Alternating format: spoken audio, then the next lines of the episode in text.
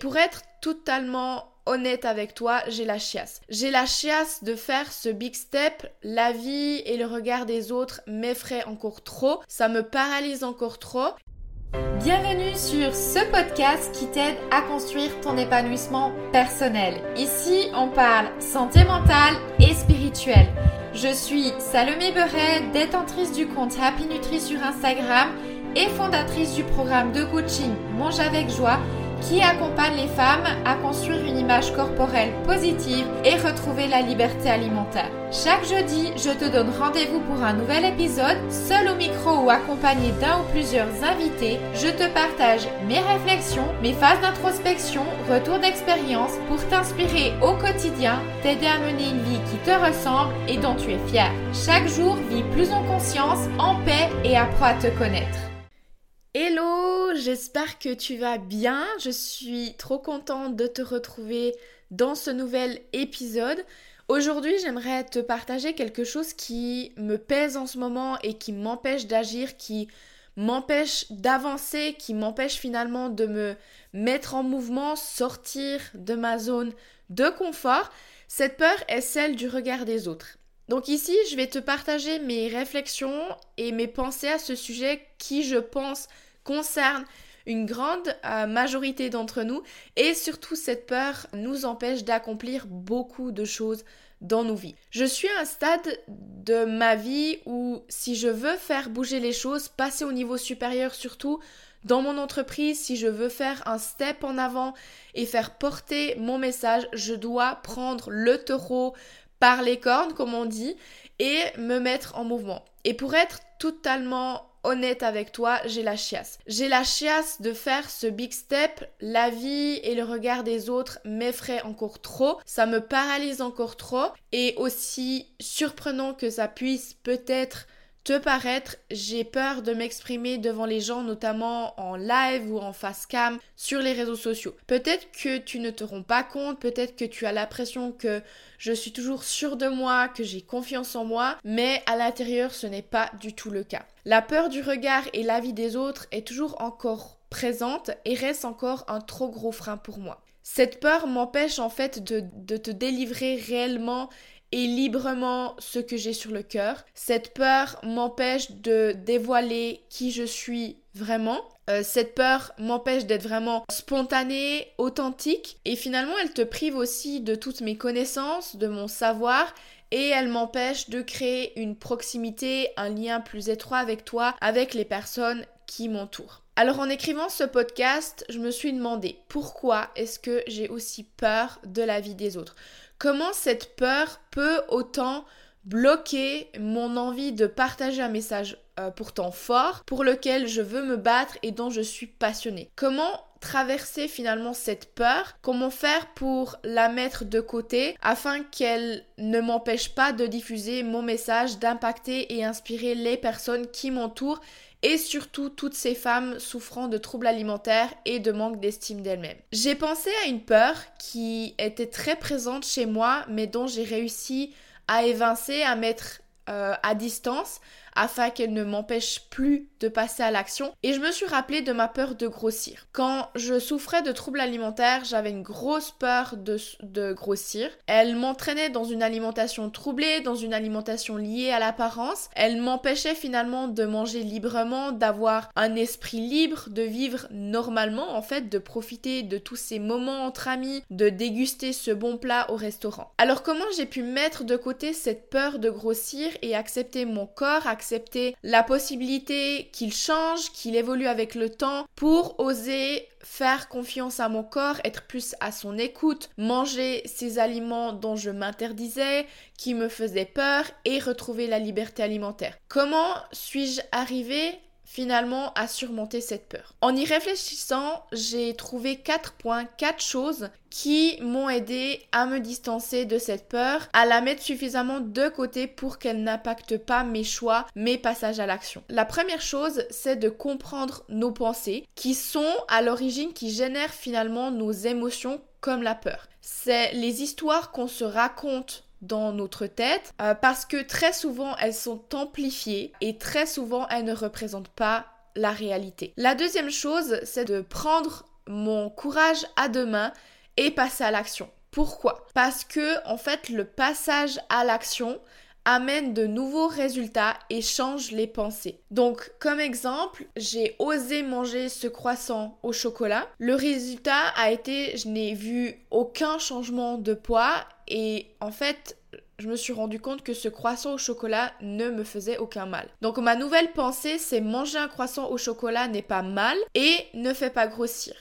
L'émotion que ça génère, Simplement, je me suis sentie rassurée, je me suis sentie bien et finalement j'ai ressenti du plaisir en mangeant ce croissant au chocolat. Alors en fait, ça va m'encourager à reproduire la même chose, à savoir oser manger un croissant au chocolat. Et à force, la pensée devient une nouvelle croyance. Donc le passage à l'action augmente vraiment la confiance en soi et change nos pensées, nos croyances. Le troisième point, c'est que j'ai fait un travail intérieur de déconstruction de mes croyances destructrices autour du poids et je les ai remplacées par de nouvelles croyances plus aidantes. Enfin, le quatrième Point, la quatrième chose qui m'a aidé, c'est que j'ai donné un sens à mon cheminement vers l'acceptation corporelle. Pour accepter mon corps et une éventuelle prise de poids, j'y ai trouvé un sens en fait, à savoir être un modèle pour la génération future. Je souhaite montrer qu'une femme n'est pas toujours au régime ou déteste son corps, elle peut être libre de toute injonction, de toute pression du culte de la minceur et accepter son corps. Alors en ce qui concerne cette peur du regard des autres, qui me ou nous paralyse, comment faire pour la surmonter, la dépasser? La première chose,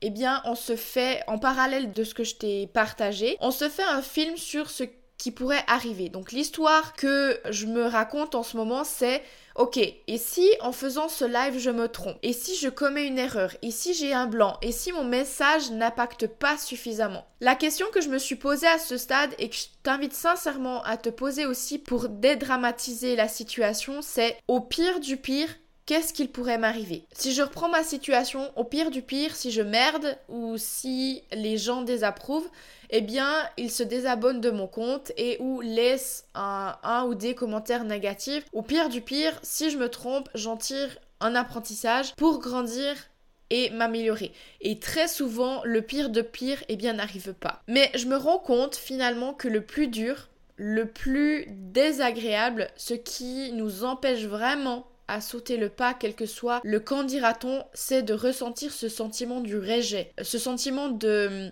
de paraître nul, ridicule. Donc ce qui engendre la peur du rejet, c'est ici la, ma pensée. Si je saute le pas à faire ce live, par exemple, je peux ne plus être aimé et accepté par les autres. Et on va revenir sur cette croyance notamment juste après. La deuxième chose, c'est de passer à l'action. Donc oser faire ce qui me fait peur pour avoir de nouveaux résultats et changer mes pensées. Sans le passage à l'action, si je ne prends pas mon courage à demain à et faire ce live, eh bien mes pensées et mes émotions, euh, donc ici mes émotions, la peur à l'heure actuelle, seront toujours les mêmes. La troisième chose, c'est quelles sont mes croyances.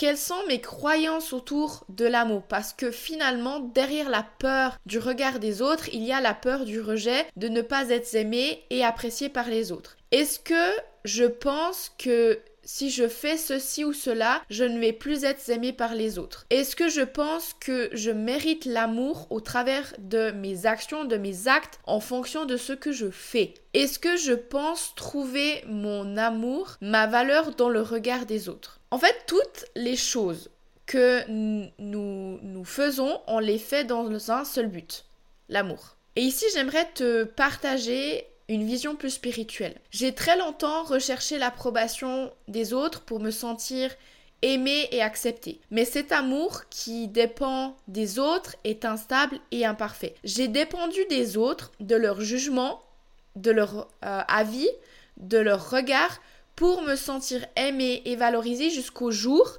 où j'ai expérimenté l'amour de Dieu. C'est quelque chose qu'il faut vraiment vivre pour comprendre, mais la vérité c'est qu'en lui, nous sommes aimés et acceptés complètement tels que nous sommes, sans rien devoir y ajouter. Chacun de nous sommes précieux à ses yeux. Il nous aime en fait pour qui nous sommes, quel que soit notre passé, quel que soit ce qu'on a fait, quelles que soient nos actions, et cet amour inconditionnel a tout changé pour moi. Il change la perception que j'ai de moi-même. Aujourd'hui, je connais ma valeur et en Dieu, j'apprends vraiment qui je suis. Et je pense que c'est aussi une clé, la connaissance de soi. Plus tu es aligné avec toi-même, plus moins l'extérieur aura de pouvoir sur toi. Plus tu es au clair avec toi, qui tu es, plus tu reconnais ta valeur, moins tu te laisseras embarquer par l'avis ou le jugement des autres. Autre croyance, celle de l'échec, parce que très souvent on a peur de ce que les autres vont dire si on échoue. Mais est-ce que je pense que je n'ai pas le droit à l'erreur? Est-ce que je pense que je n'ai pas le droit de me tromper ou de changer d'avis ensuite? Non, on a le droit de se tromper, on a le droit à l'erreur, on a le droit par la suite de remettre nos paroles en question si nécessaire et changer d'avis. Rien n'est figé. Et si on ne tombe pas? Et si on n'essaye pas? Comment est-ce qu'on va apprendre? Comment est-ce qu'on va grandir? Souviens-toi combien de fois un enfant tombe et se relève avant de pouvoir marcher. Enfin, la quatrième chose euh, pour vraiment surmonter, dépasser la peur du regard et du jugement des autres, c'est de trouver un sens à ce qu'on fait. Et ici, moi, je vais vraiment me reconnecter à ma vision, au message que je veux faire passer. Penser aux personnes qui ont besoin de mon aide. En fait, c'est détacher mon regard, arrêter d'avoir mon focus sur mon petit nombril et euh, lever ma tête et comprendre qu'il ne s'agit pas de moi, mais des autres, de quelque chose de plus grand que moi. Et franchement, ça m'aide énormément de plus en plus euh, à mettre de côté mes peurs et mes insécurités et passer à l'action. Voilà, on arrive à la fin de cet épisode. Donc pour résumer, pour te détacher du regard des autres, 1. Comprendre que ce que tu te racontes n'est très souvent pas la réalité. 2. C'est de décider de passer à l'action pour amener de nouveaux résultats et changer tes pensées. 3. Déconstruire tes croyances autour de l'amour et de l'échec. Apprendre à te connaître et reconnaître ta valeur, ton individualité. Et 4. Donner du sens à ce que tu fais et entreprends. Dis-toi bien qu'il vaut mieux se faire détester pour ce que l'on est que de se faire aimer pour ce que l'on n'est pas. On a vraiment tendance à jouer un rôle faire les choses et nous adapter aux autres pour se faire aimer ou apprécier. Et le pire dans tout ça, c'est qu'on passe à côté de notre vie, de la possibilité de libérer et de développer notre plein potentiel, de vivre et de faire des choses vraiment extraordinaires. Et je vais terminer avec ça. Un humain, une vision, un monde. On réagit vraiment tous par nos propres croyances. Voilà, j'ai terminé pour ce, cet épisode de podcast. Comme toujours, si tu as aimé ce podcast, abonne-toi et n'hésite pas à y laisser un commentaire ou une note 5 étoiles. Ça va vraiment m'aider à diffuser ce podcast un maximum. Je me réjouis déjà de te retrouver dans le prochain épisode, alors je te dis à très vite.